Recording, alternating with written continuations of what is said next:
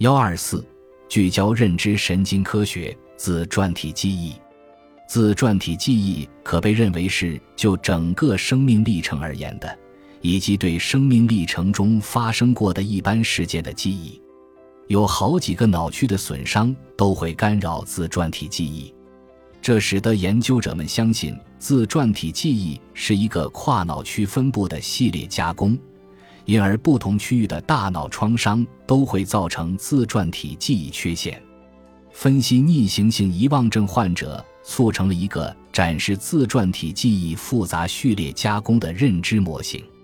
特定时间似乎在后侧的区域得到表征，然后通过额叶和颞叶网络被自传体的上级的记忆系统获得。这个上级的加工会被时间系列上的任意点干扰，因此失去自传体记忆并不意味着失去记忆本身。而是由于获得记忆的过程中发生了问题。本集播放完毕，感谢您的收听，喜欢请订阅加关注，主页有更多精彩内容。